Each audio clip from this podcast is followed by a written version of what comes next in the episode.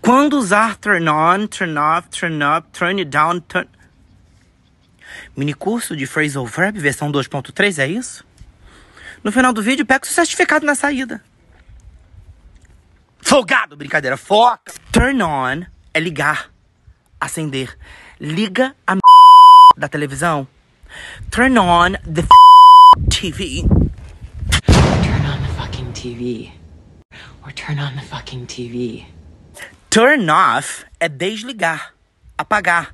Desliga a da música. Turn off the song. Turn off the fucking song. Turn off the fucking song.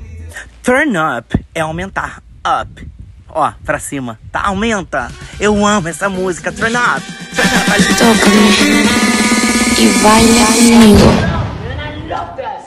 Turn down é desligar. Abaixar down pra baixo. Abaixa. Isso, abaixa. Abaixa. Turn down.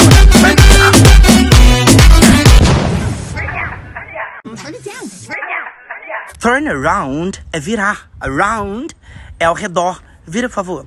Vira, por gentileza. Turn around. Turn around. Please turn around. V- Você não perguntou, ah, mas eu vou dizer. Quando a gente vai fazer tal idade, a gente usa turn. Por exemplo, eu faço 30 hoje. I turn 30 today. I turn 30 today. I turned 30 today. I turned 30 today. Minha vez, minha vez, é a minha vez. It's my turn. It's my turn.